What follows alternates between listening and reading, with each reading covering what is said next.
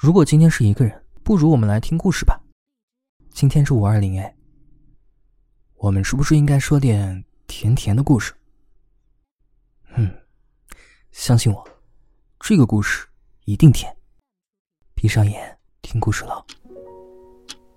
凌晨三点半，秋荷发消息问我：“Dino，你会不会经常有那种感觉，就是做了再难过的梦，但是大多醒来就忘记了？”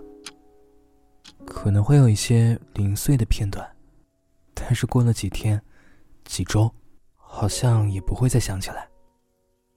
可能是他害怕我们醒了以后会分不清存在于记忆里的是真实发生过的，还是只是一场梦境。Dino，可是你知道吗？我对于梦的记忆力分外的好。秋荷红着眼睛瘫在椅子上。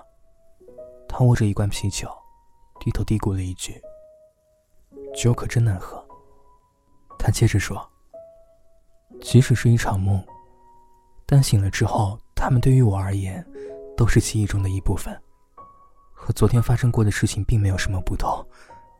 ”听到你说，其实这样也挺好的，至少有很多遗憾，就都能在梦里弥补了。有一天早晨，秋荷醒来，发现旁边的枕头空荡荡的。他拿起手机，习惯性的拨通了一个号码。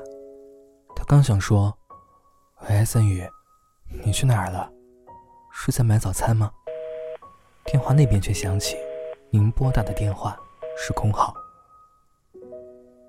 他坐起来，睡眼惺忪，愣了好一会儿，才想起来：“对，他和森宇。”好像已经分手了，但是分明两个人刚刚还牵手在海边散步，然后走进了一家甜品店。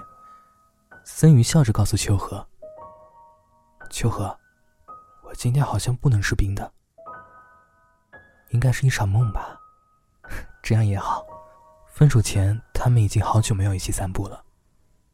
如果梦里是另外一个平行的世界，他们至少……”他在梦里还是拥有着他的。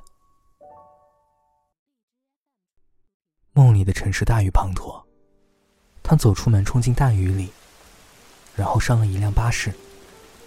积水湿了他的脚踝。他透着巴士里明明晃晃的光线，看见森鱼正坐在最后的一排。可是他们好像已经分手了。秋荷在犹豫，还要不要上去礼貌的。打个招呼呢。森宇似乎对他笑了笑，他对着秋荷挥了挥手：“嘿，好久不见，秋荷，你要坐过来吗？”秋荷突然哽住了喉咙，森宇笑的简直要把秋荷心中所有日积月累的痛苦全部融化了。他在摇晃的车厢里，跌跌撞撞的向着森宇走了过去。巴士开始加速。越开越快，越开越快。秋荷看着窗外的景色，模糊成了一条一条的直线。突然，巴士从跨江大桥上冲了出去，坠进了江里。秋荷在我面前，是嘶喊着惊醒的。他惊慌失措的看着我。